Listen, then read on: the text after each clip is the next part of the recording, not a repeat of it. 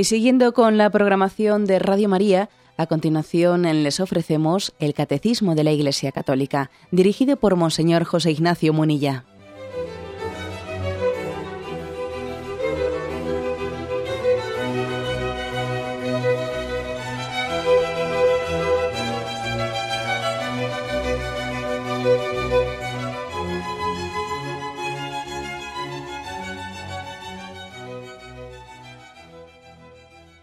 Cordial saludo a todos los oyentes de Radio María. Un día más, con la gracia del Señor, proseguimos el comentario del Catecismo de nuestra Madre la Iglesia.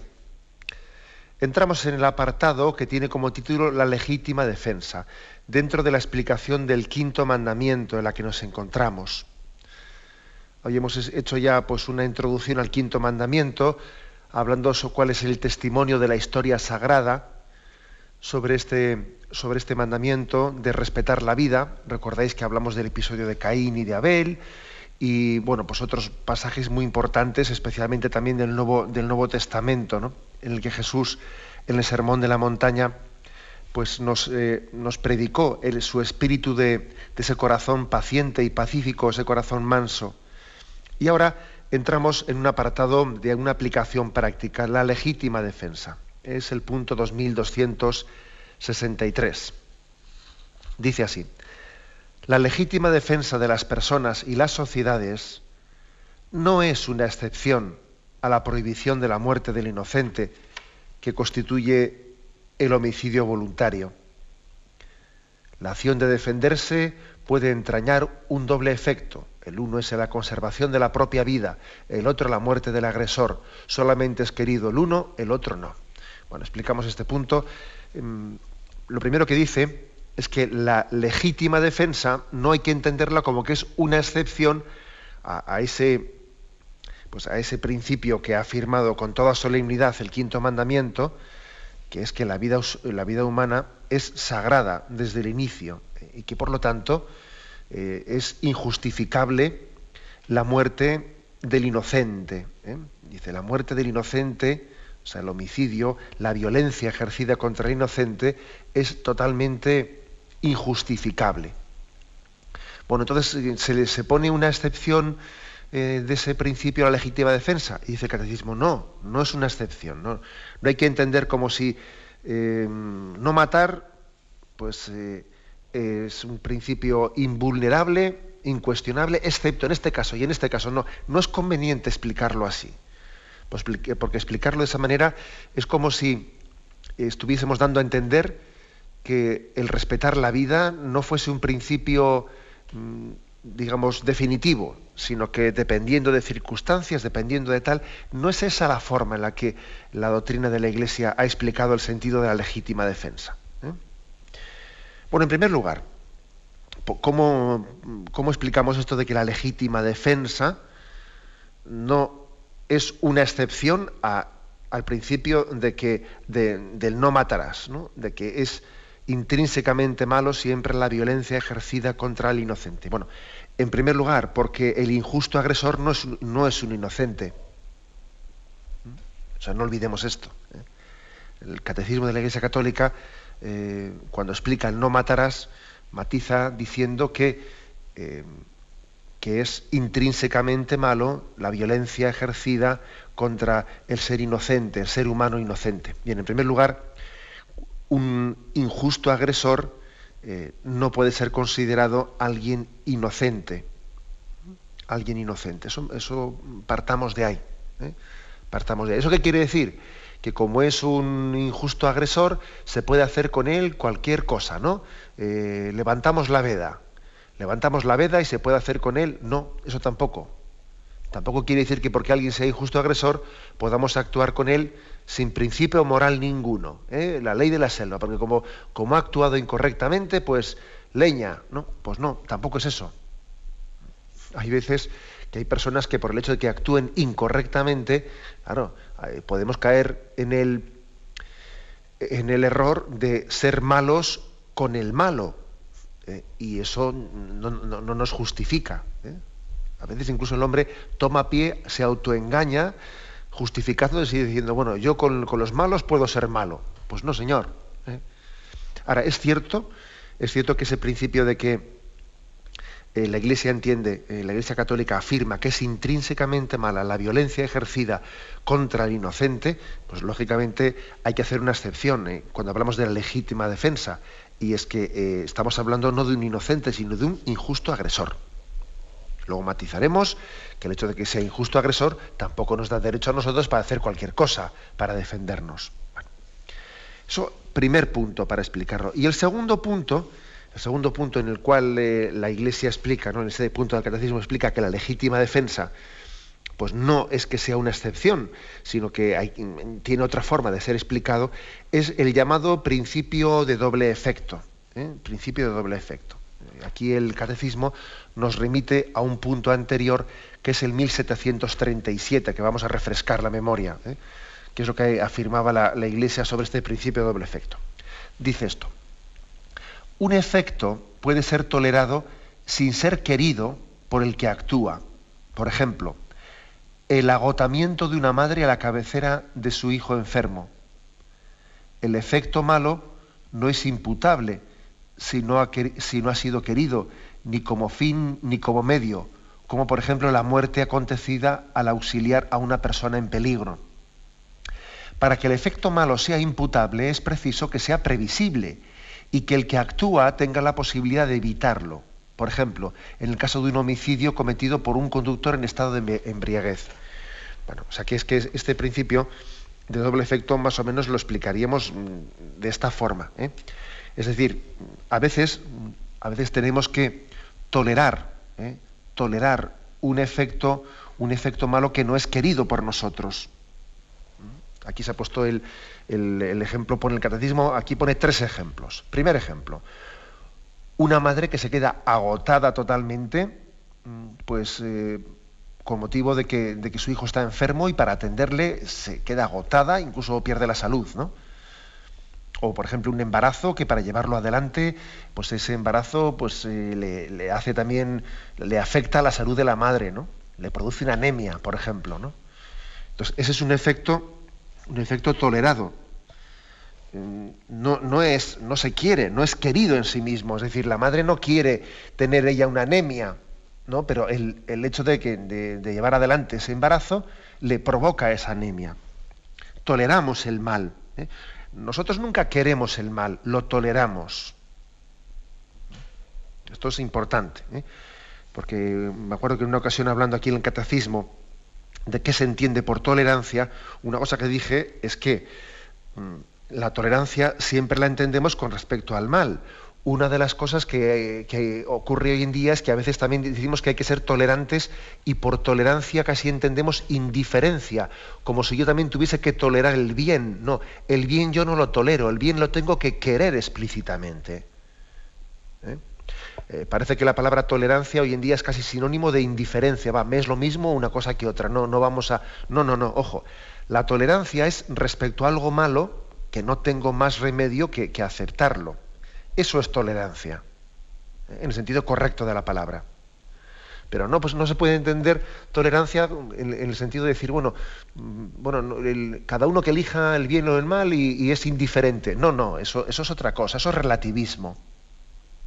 Un cristiano nunca aplicará la palabra tolerancia a, eso, a esa elección entre el bien o el mal de una manera indiferente. No, no, eso es una, aplicación incorrecta del término tolerancia. Nosotros hacia el bien nunca somos tolerantes, no, lo buscamos positivamente, amamos el bien, no lo toleramos, no, no, lo amamos. Sin embargo, el mal a veces nos toca mm, tolerarlo, no quererlo nunca, por supuesto, pero tolerarlo porque no tenemos más remedio. ¿no?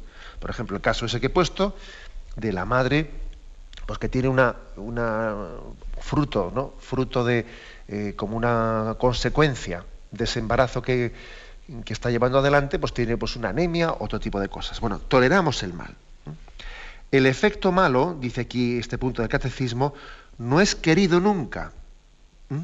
No es querido, ni como fin ni como medio.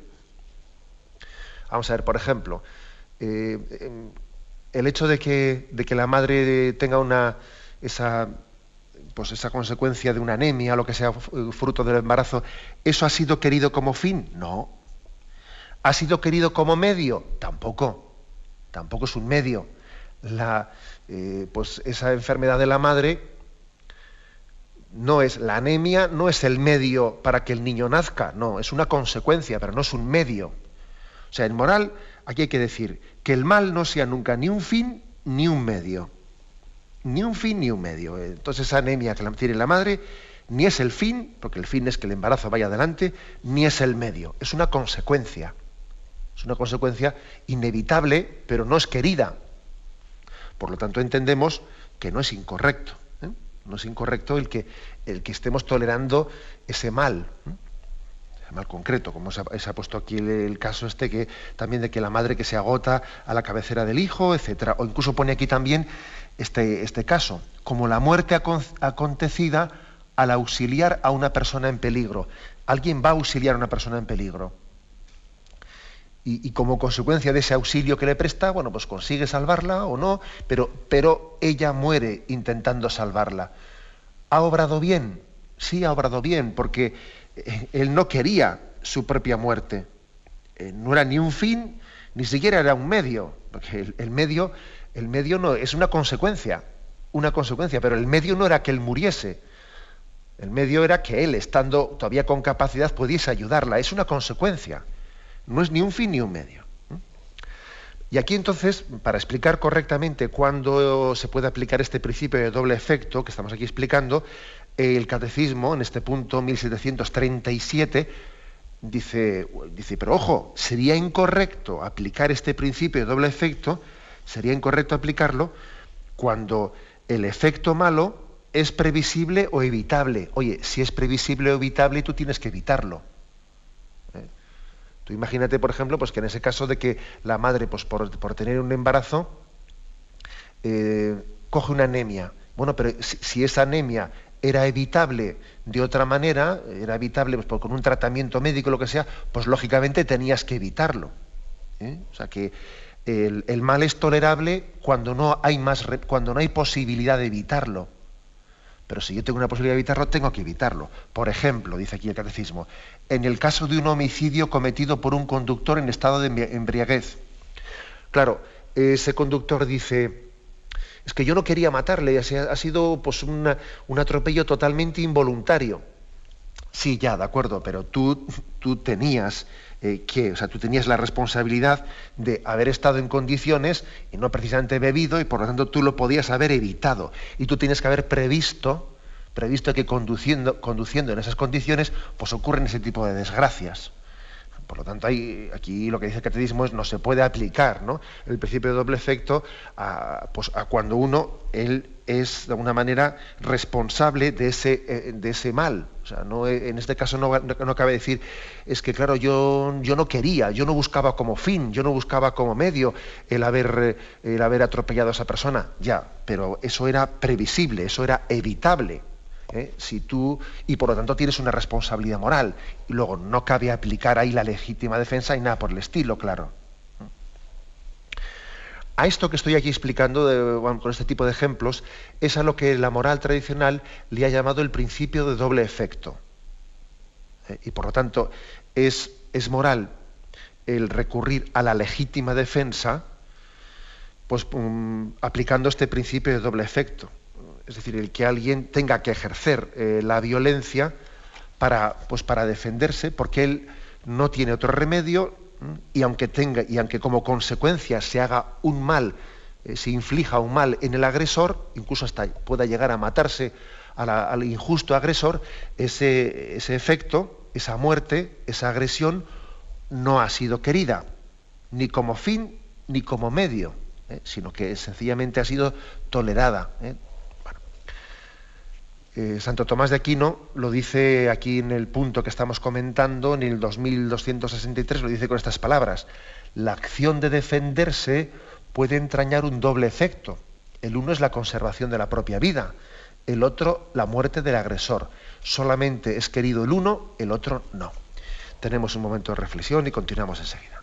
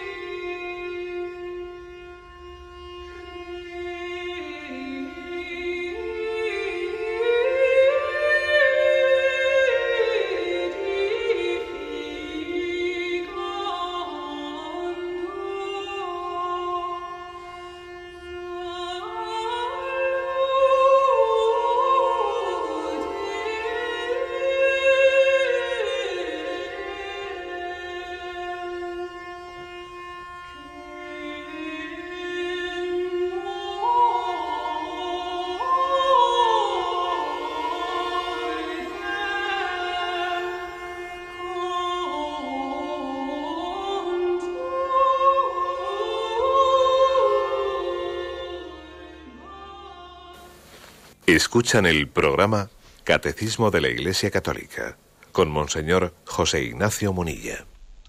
Continuamos con la explicación de este apartado que tiene como título La legítima defensa. Y ahora pasamos al segundo de los puntos de este apartado, que es el 2264. Dice así, el amor a sí mismo constituye un principio fundamental de la moralidad. Es por tanto legítimo hacer respetar el propio derecho a la vida.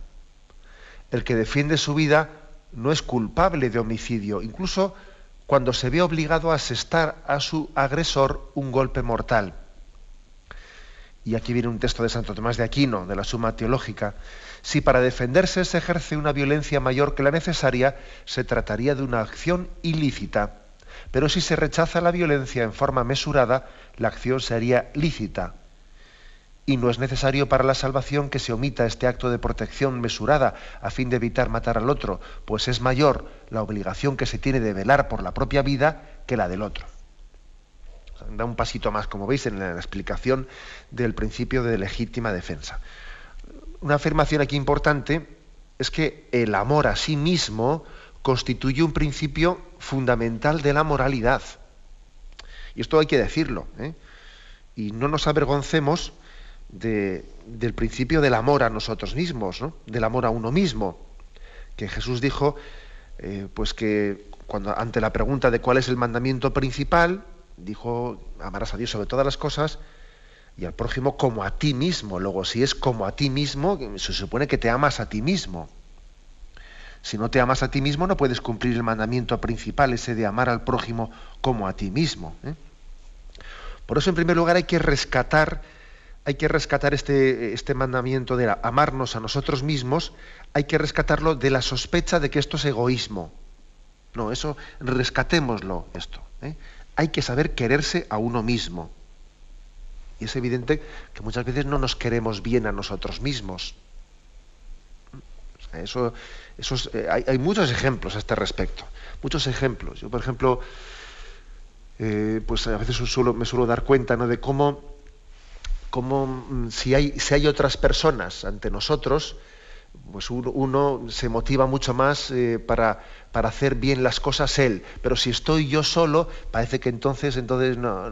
Por ejemplo, pues estamos estudiando y un, y un chico, pues dice, yo solo no estudio. Ahora, si hay otras personas que también estudien ellas, entonces igual también yo me motivo un poco para, eh, pues ellos, me animan y entonces también estudio yo. Y dices tú, mira, no te quieres mucho a ti mismo, porque resulta que si los otros no lo hacen, tú parece que no lo haces por ti mismo. ¿eh? Hay cosas como estas que denotan una falta de amor a nosotros mismos, ¿no? O, por ejemplo, si estoy yo en casa solo, va, yo la casa ni la limpio, yo la casa ni, ni, preparo comida ni nada, ya, total, yo solo, por mí mismo solo no, no hago las cosas, ¿no? Ahora, si vienen más a casa, entonces sí, preparo una comida tal, bien preparada, limpio, tal, hago todo, ¿no? Y uno dice, ¿y eso no denota un poco de falta de amor a nosotros mismos? Porque las cosas parece que las hacemos si están los demás, ¿no? O sea, ojo que a veces Mm, en ciertas actitudes eh, podemos descubrir una falta de amor eh, a, nosotros mismos. Hay que rescatar este concepto de amor a nosotros mismos de esa especie de sospecha de egoísmo. No, no es, no es egoísmo amarnos a nosotros mismos. Es amar la obra de Dios, es amar los dones de Dios. ¿Mm? Los dones de Dios. Bueno, incluso, incluso también ocurre que detrás de, este amor a nosotros mismos hay, hay, una especie de pensamiento de decir, bueno, esto es un principio natural, es un principio que casi es instintivo, ¿eh? el amarnos a nosotros mismos. Pero claro, los cristianos no tenemos otros principios superiores, ¿no? que son los principios del amor sobrenatural, etc.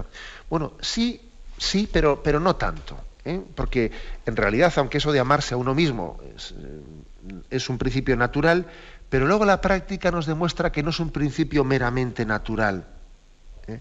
sino que este mundo en el que estamos nos está mostrando que el amor de Dios es el presupuesto de la autoestima muchas veces. Y la imagen del corazón de Dios que nos ama se presenta muchas veces como auténtica eh, terapia, terapia providencial de Dios para aprender a amarnos a nosotros mismos. En esta cultura laicista en la que estamos, que se reivindica mucho pues, la autonomía del hombre, la autonomía del hombre, ¿no? Paradójicamente estamos siendo testigos de tantas carencias afectivas, heridas necesitadas de sanación, desequilibrios psicológicos, dramas interiores, ¿eh? dramas interiores, y nos damos cuenta de que el hombre, este hombre pues laicista que ha rechazado a Dios, no se quiere a sí mismo, no se quiere a sí mismo, se autodesprecia. Con mucha frecuencia el hombre, cuando rechaza el amor de Dios, se encuentra con que no se quiere a sí mismo. Y además la experiencia nos demuestra que la línea divisoria entre la presunción de creerse el centro del mundo ¿no? y la desesperación, la línea divisoria es prácticamente inexistente. Cuanto más reivindicamos la, autonomía del hombre, de que yo solo, yo solo, yo no necesito que Dios me ayude, yo solo, más fácilmente caemos en el vacío interior, que nos lleva a una falta de autoestima. ¿no? Y, ocurre que a veces pues, solemos tener una, doble, una doble vida, ¿no? Una doble vida, una, una doble actitud, que es eh, en público somos jactanciosos, soberbios, autosuficientes, y luego cuando estamos en privado caemos en la desesperación y en el autodesprecio y, tenemos asco de nosotros mismos. Y esta especie de doble actitud, de doble vida, eh, de doble imagen, es muy frecuente. ¿eh? Ante los demás, a sacar pecho y a levantar la cresta. Y luego me quedo a solas y me vengo abajo. ¿eh? Porque en el fondo, pues, entre la presunción y la desesperación hay un hilito, un hilito que casi se confunden porque los extremos se tocan también, ¿no? Como se dice muchas veces. Por eso, en nuestros días, yo creo que eh, estamos aprendiendo en este mundo también, pues, con tantas heridas, que el presupuesto, ¿eh? el presupuesto de la autoestima, del amor a nosotros mismos, es la comprensión de que somos amados por Dios. Si Dios me quiere, ¿quién soy yo para despreciarme? A ver, si Dios me ama, si Dios me ha creado por amor y Dios me ha dado unos talentos, ¿quién soy yo para avergonzarme de ello, no? ¿Y quién soy yo para avergonzarme de, ser lo que soy? ¿Mm? Bueno, pues esto es algo básico. Con por eso hay que reivindicar el amor a uno mismo. ¿eh? Jesucristo también es una escuela de amor a nosotros mismos. ¿Mm? Amarse es ser humilde, es reconocer los dones de Dios. Y eso no es egoísmo, el egoísmo es otra cosa. ¿eh? Otra cosa. Bueno, pues mm, por eso mm, hablar de la legítima defensa supone también amarse uno a sí mismo. ¿eh?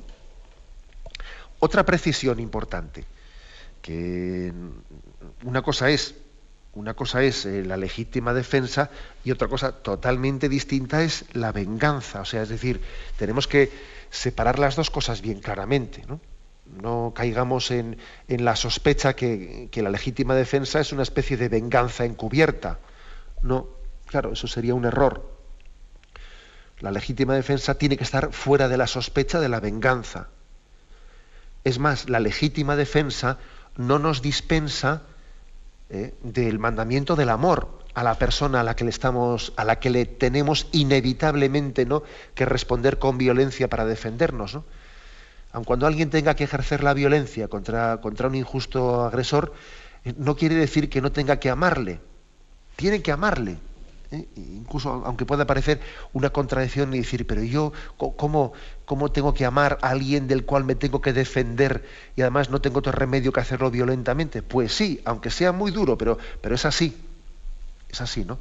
Y bueno, ya ha habido también ejemplos de, de, santos, ¿no? De santos cristianos que han tenido que participar en guerras, en guerras y en situaciones durísimas en las que ellos también conscientes de, pues, del drama de lo que supone una guerra, pues soldados cristianos que en sus eh, bueno pues que en sus mm, diarios han ido constatando cómo ellos rezaban rezaban por las personas con las que tenían que luchar y contra las que tenían que pelear. Diarios de soldados cristianos en los cuales ellos decían yo voy a rezar por las familias eh, concretas de las personas con las que hemos batallado hoy de soldados enemigos, entre comillas, nuestros, ¿no? que, que han caído en el campo de batalla y rezo por ellos y rezo por, por sus familias. Claro, puede parecer esto muy contradictorio, ¿no? Pues hombre, ciertamente, ¿no? Es una situación muy límite, muy extrema, pero incluso aún en esa situación límite y extrema, tenemos incluso la obligación de amar hacia esa persona injusto agresor del cual nos tenemos que defender violentamente. ¿Eh? O sea que el principio del amor, el mandamiento del amor, no tiene excepción ninguna ni por el, ni por el capítulo de la legítima defensa. Bueno. Bien, pues dando un paso más eh, en este punto 2000, perdón, 2264, sí, eh, dice aquí que no seremos, eh, no seremos culpables de, homicidio pues en, las situaciones límites en las que no tenemos más remedio que recurrir a la violencia. ¿no? se aplica ese caso, pues por ejemplo, imaginaros la situación de que alguien eh, pues en un, acto de, violación, una mujer que, está siendo injustamente agredida, que está siendo violada, etcétera, y que, tiene que recurrir o que recurre a un acto de violencia y, llega a matar a su, injusto agresor. Dice el catecismo, no es culpable de ese homicidio. Dice, se ve obligado. ¿eh? Dice, el que defiende su vida no es culpable de homicidio, incluso cuando se ve obligado a asestar a su agresor un golpe mortal es duro esta expresión, pero, pero es así. Eh, con respecto al se ve obligado, eh, hay que hacer pues, un comentario que, bueno, que, evidentemente también hay, tiene que haber una proporción, ¿eh? una proporción entre la, agresión que, que se le ha realizado y la respuesta. Dice, incluso aunque se vea obligado a asestar a su agresor un golpe mortal. Tiene que haber una proporción aunque si estamos siendo injustamente agredidos, pues, pero con un tipo de agresión menor, pues no podemos, como se dice popularmente, matar mosquitos a cañonazos. ¿eh? No se puede justificar que alguien esté, esté, respondiendo a una agresión que era de, un orden menor, pues eh, matando la vida del injusto agresor. Es desproporcionado. ¿eh? Luego, claro, esto es muy delicado, ya sé que es muy delicado lo que estoy diciendo, pero también es normal ¿no? que, aquí el catecismo lo subraye. Tiene que haber una proporción entre la agresión y la respuesta. No se puede matar una mosca a cañonazos. Ahora, también hay que decir aquí otra cuestión, que claro, una persona cuando está siendo agredida no siempre tiene su estado de ánimo con la suficiente entereza y frialdad para poder responder pues, eh, con plena conciencia. ¿eh? Pues, por ejemplo, cuando alguien está, perdón, cuando alguien está bajo el, bajo el pánico, ¿eh? pues he, puesto el, ejemplo de que, por ejemplo, en un caso de violencia doméstica, en un caso de situaciones que igual hay una agresión, que, que en sí igual no, suponía un riesgo de, vida para la persona agredida, pero también luego hay que ponerse en el pellejo de esa persona y si está bajo el efecto del pánico y, no tiene la capacidad en ese momento de tener la frialdad suficiente para discernir eh, la gravedad de, la violencia de la que está siendo objeto, a ver cómo, cómo se le puede exigir a esa persona eh, o pedirle cuentas porque su respuesta ha sido desproporcionada. Claro, es que posiblemente, aunque, aunque se le pueda arguir a nivel jurídico que, que ha tenido una respuesta desproporcionada ante una agresión que no era tan grande, a nivel subjetivo, a nivel moral, hay que, no, se le puede imputar, no se le puede decir que es culpable ¿eh? porque haya respondido pues, con una agresión que ha sido igual, que incluso le, ha provocado la muerte al injusto agresor. Es el caso, por ejemplo, de que hay de un atraco, imaginaros un atraco, ¿no? Un atraco que puede ser a veces una chiquillada. ¿eh? Que un grupo de chicos que en realidad no son unos delincuentes eh, pues profesionales o, que no, tienen detrás de ellos una pues una, una, capacidad de provocar una muerte real pero, pero hacen un, hacen un robo incluso igual no tienen una no, no tienen ni siquiera una una pistola con ellos, pero eh, imitan o, hacen entender, o igual tienen una pistola de juguete y con una pistola de juguete o haciendo como si tienen una pistola que es falso que la tienen debajo de su bolsillo, van a hacer un atraco.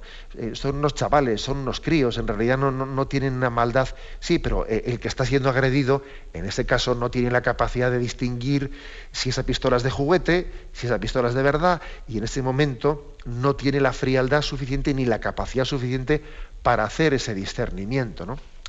Quiero decir con esto que pueden ocurrir casos, y de hecho ocurren casos, en los que también en la, legítima defensa pues, se puede llegar a provocar la muerte de, esa persona que estaba agrediendo y luego uno comprueba de que en realidad era pues, un pobre, eh, pues, pues, un pobre, un pobre joven, alguien que no tenía esa maldad, pues, pues que, igual no era merecedor de, una, de una respuesta tan, no sé, tan violenta, ¿no? Pero inevitablemente en un momento tan rápido y en un momento tan dramático no se le puede exigir eh, tanta frialdad en el discernimiento a quien, a quien está siendo agredido. Uno también responde como puede, ¿no? Eh, como veis, son principios de discernimiento moral, pues un poco de sentido común, pero, pero bueno, también conviene, conviene tenerlos en cuenta, porque una cosa es hablar de la legítima defensa aquí sobre el papel, ¿eh? sobre el papel, me refiero sobre el catecismo, que estamos aquí hablando con la mente muy fría, y luego otra cosa es ver cómo reaccionamos en una situación en la que la presión y, el momento en el que lo vivimos, pues claro, no, no, permite tener la mente tan fría, ¿no? Bueno, esto también es importante entenderlo. Bien, tenemos un momento de reflexión y continuaremos enseguida.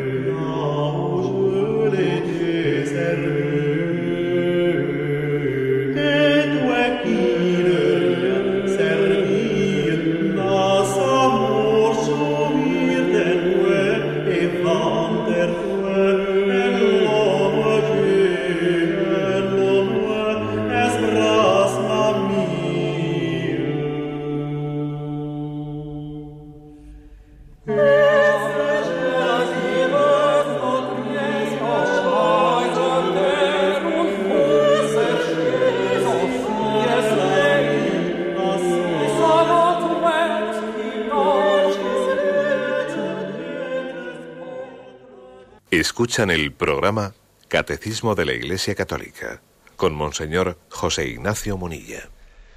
Continuamos explicando el punto 2265 en este apartado de la legítima defensa. Es un punto muy breve que dice, la legítima defensa puede ser no solamente un derecho, sino un deber grave para el que es responsable de la vida de otro, del bien común de la familia o de la sociedad. En principio, la legítima defensa es un, derecho, en principio, un derecho al que uno podría renunciar. En principio, como vemos aquí, después puede haber ocasiones en las que no sea solo un derecho, sea un deber. Pero en principio es un derecho. Es legítimo recurrir a la, a la mm, pues a esa defensa, ¿no? A esa legítima defensa. es verdad, sin embargo, que el Evangelio el Evangelio también nos habla de la posibilidad de renunciar a la legítima defensa. El Evangelio nos habla de esa posibilidad. posibilidad. De hecho, Jesucristo renunció a ella. ¿eh? Acordaros que, que, Jesús le dice a Pilato, ¿no? a ese Pilato que le dice, pero no sabes que yo tengo poder para respetarte la vida o para quitarte la vida. Jesús le responde a, a Pilato que su padre podría haberle enviado una legión de ángeles para defenderle. Y Jesús ha renunciado a tal posibilidad. Jesús renuncia a esa legítima defensa incluso también y nos lo propone a veces como ideal. Cuando te peguen en una mejilla, pon la otra mejilla. Cuando te quiten eh, la capa, da también, da también la otra parte, ¿no? Es decir, a veces Jesús, o en un determinado contexto, él también nos pone como un ideal evangélico. ¿Eh? Eh, la posibilidad de renunciar eh, a esa legítima defensa. Es también una expresión suprema del amor cristiano. Es una expresión suprema en la que nosotros tenemos también a veces que hacer eh, reflexiones interiores, ¿no? Si, si, si, en momentos determinados el Señor nos, nos, llama también a esto, a renunciar a la legítima defensa. Por ejemplo, pues cuando estamos siendo objeto de, pues de, una, de una injuria, se está diciendo una cosa falsa de nosotros y entonces dice uno, bueno, vamos a ver, voy y me defiendo, voy y digo la verdad. o renuncio y, ya lo aclarará la providencia y el Señor ya pondrá cada uno en su sitio y renuncio a defenderme. Bueno, pues también hay un juicio de prudencia, ¿no? Que uno tiene que hacer en ese momento. O, por ejemplo, también a veces cuando, cuando se trata de repartir una herencia y dice uno, vamos a ver, ¿qué hago? Eh, monto un lío, monto un lío y exijo lo que es eh, absolutamente legítimo en, mi parte proporcional. O bueno o consiento también con una eh, distribución que no es la vamos estrictamente la proporcionada pero bueno cedo en parte también para que se para que se mantenga la comunión de la familia etcétera en el reparto de una herencia. Bueno también quizás el señor nos puede pedir pues ese, principio eh, hay que verlo y hay que en cada caso concreto hay que discernirlo pero sí que a veces el Señor nos puede pedir pues, un principio superior que es el de renunciar a la, a la legítima defensa. Tanto he puesto tres, ejemplos, ¿no? El ejemplo de en la violencia, ¿eh? en la violencia diciendo, pues si, me pon, si me pegan una mejilla, voy a poner la otra. O he puesto el ejemplo de renunciar a la, legítima defensa eh, en el sentido de las calumnias que se han levantado contra mí y renuncio a, pues a, contestarlas, ¿no? o en el reparto de una herencia, etcétera. Bien, puede haber casos concretos en los que el Señor nos pida diciendo, bueno, yo voy a olvidarme de mí mismo en este caso concreto. Pero como dice aquí este punto del catecismo, en otras ocasiones no será correcto realizarlo. No será correcto. En otras ocasiones la legítima defensa puede ser no solo un derecho, también un deber grave. Eh, se, refiere evidentemente a cuando uno es responsable de la vida de otras personas, no solo de la mía propia. Claro, cuando yo soy responsable de solamente de lo mío, pues tengo más, sí, será más legítimo que renuncie a la, legítima defensa. Pero cuando ya está entrando en juego, ¿no? Eh, pues mi deber de proteger el bien de otras personas es distinto. Eh, por ejemplo, cuando a alguien le, le levantan pues una, pues una calumnia, ¿no? Pues mira, pues si en el fondo esa calumnia está afectando exclusivamente a mi persona, etcétera, a mi fama, lo que sea, pues yo puedo renunciar, andar ahí defendiéndome y aclarando las cosas, pero igual a veces una calumnia puede estar afectando o siendo motivo de escándalo para otros. Igual resulta que esa calumnia que, están levantando puede hacer que otros se escandalicen o se alejen de Dios. Entonces dice uno, no, no, ojo, me voy a defender porque también yo soy responsable de otras personas, ¿no? Por ejemplo, eh, un sacerdote levantan una calumnia contra él. Levantan una calumnia contra él, pues de que él eh, pues, eh, pues, está viviendo con, una mujer o cosas por el estilo. Y es una calumnia. Y el sacerdote que dice, voy a renunciar a defenderme, pues igual no debe de renunciar a defenderse, igual debe de defender y aclarar esa calumnia, aclararla, porque claro, el no aclararla podría ser motivo de que algunas personas se escandalizasen y se alejasen de Dios. O sea que no, no es correcto renunciar a la legítima defensa cuando yo soy responsable de la vida de otros o del bien común de la familia o de la sociedad. ¿Eh? Siempre que, que, discernimos ¿no? Qué hacer y qué no hacer, en realidad una de las, eh, uno de los motivos principales del discernimiento es esto qué efecto previsible va a tener en las demás personas, les va a ayudar a las personas que Dios me ha encomendado, les va a ayudar. ¿eh? O, va a ser algo que les, que les escandalice o que se lo dificulte. Y evidentemente cuando alguien es administrador de unos bienes, un padre de familia, que bueno, pues que él es el titular de unos bienes, pero sabe que sus bienes no son solo suyos, que son de su mujer y que son de, también de sus hijos, ¿no? Entonces no, no vale que yo eh, mal, eh, mal utilice ¿no? pues unos bienes cuando también en el fondo son, son de mis hijos, ¿no? Y tendré también un deber pues de defender también unos derechos, de una herencia o lo que fuere, ¿no? O lo mismo, por ejemplo, cuando un padre ve que está siendo agredido eh, físicamente su familia, ¿no? Y, él dice, no, si mis hijos son agredidos, yo tengo la obligación también de aquí de practicar la legítima defensa. Yo no puedo aplicar el principio de poner otra mejilla cuando la mejilla no es la mía, sino que es la de mis hijos o es la de mi mujer. No, aquí no cabe poner ese principio porque la mejilla tiene que ser la mía, no la de ellos. Bueno, como veis también algo, algo muy evidente, ¿no? muy evidente, pero que a veces, a veces sí que puede costar un poco poner el, ver dónde está la frontera, la frontera de la ocasión en la que uno puede o no puede, debe o no debe eh, renunciar a la legítima defensa. ¿eh? Hay, que pedir también, pues yo diría, luz al Espíritu Santo y también entender que, igual no, eh, el Señor no le pide lo mismo a dos personas. que también creo que puede ocurrir que el Señor a algunas personas les lleve por un camino de santificación muy especial, pues en, el camino de humillación y de, y de renuncia a la legítima defensa y no todo el mundo igual pues eh, puede tener el mismo camino ese mismo camino de identificación y configuración con la pasión de Jesucristo y con el Cristo humillado con el Cristo humillado ¿eh? me atrevería a decir incluso que también este eh, una determinada vivencia espiritual de identificación con Cristo humillado le puede llevar a una persona a renunciar más fácilmente a la legítima defensa que a otra a otra persona que no tiene esa espiritualidad tan profundamente marcada. ¿eh? Bueno, pues lo dejamos aquí. ¿eh? Como veis, hemos explicado los tres primeros puntos del 2263 al 2265, tres puntos que introducen el apartado de la legítima defensa. Y ahora damos paso a la intervención de los oyentes. Podéis llamar para formular vuestras preguntas al teléfono 917 107 700. 917 107 700.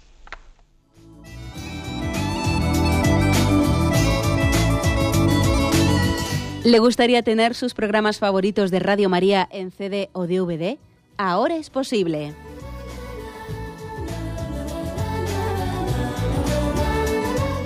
Le sugerimos que primero se informe en qué formato de audio lo puede escuchar en su equipo, DVD o CD, teniendo en cuenta que no todos los lectores de CD pueden reproducir el formato digital MP3 en el que enviamos nuestros programas. Y luego, si quiere en su casa esos programas que tanto le gustan, solo tiene que escribir una carta a Radio María, Paseo Lanceros 2, primera planta 28024, Madrid indicando si lo quiere en CD o DVD y cuántos programas. También le rogamos que escriba su nombre, dirección y no se olvide de facilitarnos un teléfono de contacto para cualquier duda que nos surja.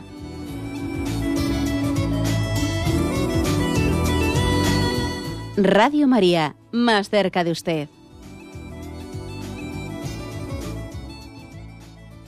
Escuchan el programa Catecismo de la Iglesia Católica con Monseñor José Ignacio Munilla. Sí, buenos días, ¿con quién hablamos? Hola, buenos días, Monseñor.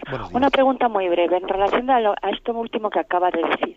Yo a veces he tenido la sensación, me pregunto, ¿por qué la Iglesia, que está siendo atacada eh, pues eh, de muchas maneras, mediante manipulación y demás, y eh, que muchas veces esas críticas pues son motivo de escándalo para cristianos que se alejan, siempre eh, pienso que mm, la Iglesia no se defiende lo suficiente de ese tipo de calumnias.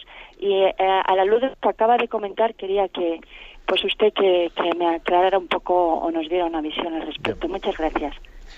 Sí, gracias a usted. Ya le entiendo lo que dice.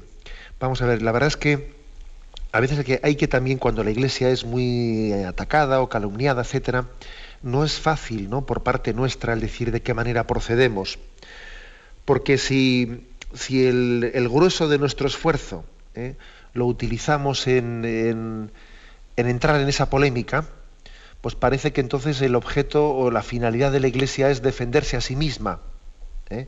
Como si nosotros estuviésemos defendiendo eh, pues nuestra institución, nuestros privilegios, etcétera, como muchas personas piensan, ¿no? Que la Iglesia está aquí para defender su estatus, sus privilegios adquiridos, etcétera, delante de la sociedad, ¿no? Y evidentemente, pues, mm, pues también no queremos, ¿no? Dar, entrar al trapo, como se dice, ¿no? A veces entrar al trapo, pues, eh, es todavía caer en esa especie de bueno, pues de, juego, ¿eh? que se dice, si se ataca, se calumnia a la iglesia y entonces tú vas y, respondes directamente, pues entonces estás entrando al trapo y entonces estás, cayendo en la trampa de, entrar en un debate como si la iglesia estuviese para defenderse a sí misma y no para defender por los valores del Evangelio, etc. Pero claro, está lo que dice usted, si, pues, no decimos nada y no, pues muchas personas son, son también deformadas en su conciencia. No es fácil, ¿eh? no es fácil de alguna manera el caer, el, buscar el punto intermedio. ¿eh? Por ejemplo, pues hace poco eh, sale una película pues así, pues con, contenido claramente anticlerical o, con un contenido de atacar a la, iglesia o atacar a, a, un personaje de la iglesia, lo que sea, ¿no? Si hablas y te defiendes, parece que estás haciendo propaganda a esa película. Si no hablas, pues parece que tu, silencio, el que calla, otorga, y entonces estás de alguna manera eh, con, tu silencio permitiendo que, eh, pues que se difunda ese mal. es difícil ¿no? coger el punto, el punto de equilibrio. Creo que también hay que calibrar eh, prudencialmente las cosas en cada caso concreto, sin permitir que, que estemos nosotros entrando al trapo y siguiendo la estrategia de quienes nos atacan. Porque a veces parece que ellos son los que marcan eh, cuando nosotros tenemos que hablar para defendernos, ¿no? Eh, pero sin embargo también le entiendo a usted que hay que, hay que tener capacidad de aclarar, dudas, ¿eh? hay que aclarar dudas, pero bueno, como, como ve usted, pues también hay que pedir luz al Espíritu Santo para, para acertar. Adelante, damos paso a un siguiente oyente. Buenos días. Hola, buenos días. Buenos días, señor. Vamos a ver, mire, quiero hacerle una consulta no referente al tema de hoy, sino al sacramento de la confirmación que si Dios quiere el próximo sábado lo recibirá mi hijo. Tengo dos, el mayor eh, recibió el sacramento el año pasado tiene ahora 18 años y ahora el próximo sábado lo recibe Juan, que tiene 17. Entonces, claro, son las comparaciones, pues claro, son evidentes, no sé. Entonces, este segundo, pues bueno, entusiasta, eh, feliz, participativo en, en todas sus catequesis, no falta un día, misa dominical, el primero, convivencias, campamentos, bueno, y el segundo, pues no tanto, no, no tan entusiasta, el primero, el del año pasado. Y, y su hermano quiere que sea su padrino.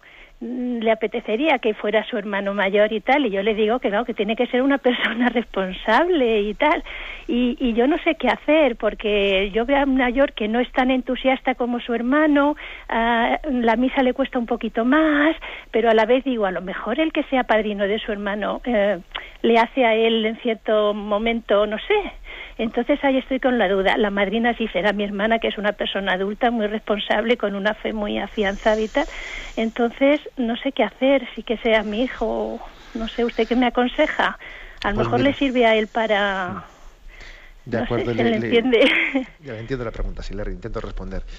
Mire, la verdad es que yo pienso que es la situación en la que está usted es un poco delicada, porque también, eh, pues decirle igual a su, a su hijo, no, es que mira, tú a tu hermano mayor no le veo yo muy responsable y entonces mm, búscate otro padrino que no sea tu hermano mayor. Hombre, me parece que eso es un poco, también a usted le deja una situación demasiado delicada ante su, su hijo mayor, ¿eh? que igual le va a parecer que es un poco como despreciativa hacia él, hasta puede provocar un poco de celos y una situación no, no muy no muy, digamos, adecuada.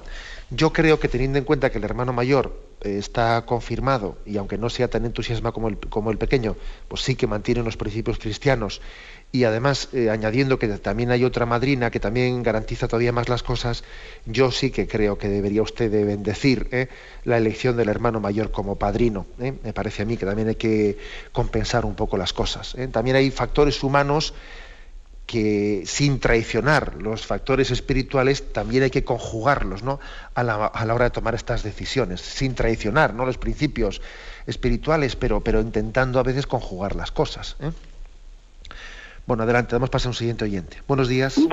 buenos días, padre. Sí, le escuchamos. Miren, es, le llamo de León, mi nombre es Cruz.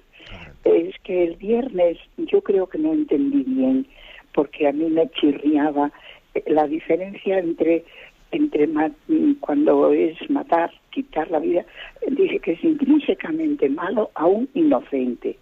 Y yo pensaba que, exceptuando lo de la legítima defensa, que lo que era intrínsecamente malo es, mm, es mm, quitar la vida a un ser humano, sin, sin inocente ni nada.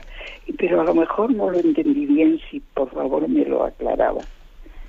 Gracias. Sí, gracias a usted. Sí, bueno, vamos a ver, en el, fondo usted está un poco entrando en, la, esencia del asunto. Eh, ¿Cómo explica la cosa este, perdón, cómo explica la Iglesia este tema? ¿Como que la legítima defensa es una excepción? ¿O como que la legítima defensa no es una excepción, sino que el principio es incuestionable. No, el principio es incuestionable. ¿eh? Es decir, nadie tiene derecho a quitar la vida de un inocente. Sí, es decir, añadimos un inocente. ¿Por qué decimos un inocente en la doctrina católica? Hombre, porque es que si fuese nadie tiene derecho a quitar la vida de ningún ser humano en ningún caso, entonces no cabría la legítima defensa. Claro, es que entonces la legítima defensa mm, sería también una violación del quinto mandamiento. ¿Eh? Porque claro, eh, las cosas no se pueden decir, el principio es así de absoluto, pero luego le voy a hacer una excepción. No, un principio absoluto no tiene excepciones. Luego, no se puede decir que el principio absoluto sea eh, no quitar la vida de un ser humano, no quitar la vida de un ser humano inocente. Si no añadimos esto, es que luego la legítima defensa no tiene lugar, claro, no, no puede alegar la legítima defensa. ¿Me explico? O sea que ese es el motivo por el que se añade la, frase de un inocente, porque puede caber la necesidad de una legítima defensa en un caso extremo, eh, como hemos estado explicando, ante un injusto agresor, que no haya otra capacidad de defenderse, etcétera, etcétera. ¿eh? Adelante, damos paso a una última llamada. Buenos días. Sí, buenos días. Eh, me llamo Ricardo desde Vigo. Adelante, Ricardo. Este, una pregunta. ¿El, magnicidio eh, podría ser lícito en, en, algún momento? Y si fuera así, este, ¿podría argumentarse como una, defensa eh, preventiva, digamos, ante males mayores que puede acosar un determinado personaje, etcétera? De acuerdo, sí, gracias por su llamada. Bueno, pues también, también este es un tema que según lo preguntaba el oyente, estaba yo un poco aquí viendo en qué punto concreto lo tratamos. En el fondo, aquí el catecismo es que, como veis, es muy, es muy detallado y lo trata todo, pero en la, en la parte final, en la parte final, aquí, estoy viendo aquí, en el punto 2243. ¿eh? El punto 2243 habla de este caso, ¿eh? de la resistencia a la opresión de quienes gobiernan, que es el magnicidio, ¿no? O sea, es decir, el llegar a recurrir a las armas contra un contra un gobernante tirano que está acabando con, pues con, eh, pues con una población. Por ejemplo, hubo un general en la Alemania nazi, hubo un general católico que intentó, eh, intentó matar a Hitler en un golpe de Estado. Aquel general católico que intentó matar a Hitler y que le falló y luego a él le fusilaron, ¿Aquel general católico pudo actuar correctamente? Pues sí, sí, porque él entendía que, dado el drama que se estaba avecinando, lo, más prudente, lo más proporcional, pues sería acabar con la vida de Hitler, ¿no? E intentar matarlo. Le salió mal, le cogieron y le mataron, ¿no? Pero, pero la intención y, el, y, el, bien moral que él buscaba justificaban aquel magnicidio de intentar matar a Hitler, ¿no? Entonces, en el punto 2243 se ponen cinco, cinco, digamos, puntos para que tal cosa sea, sea justificable. ¿no? Se dice, en caso de violaciones ciertas, graves y prolongadas de derechos fundamentales. Segundo, después de haber agotado todos otros recursos.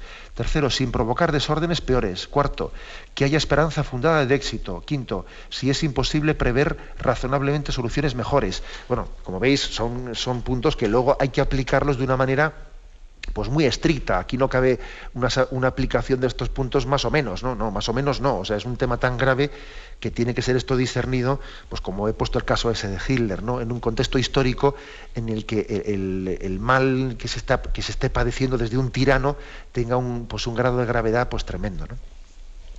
Tenemos el tiempo cumplido. Me despido con la bendición de Dios Todopoderoso, Padre, Hijo y Espíritu Santo Alabado sea Jesucristo.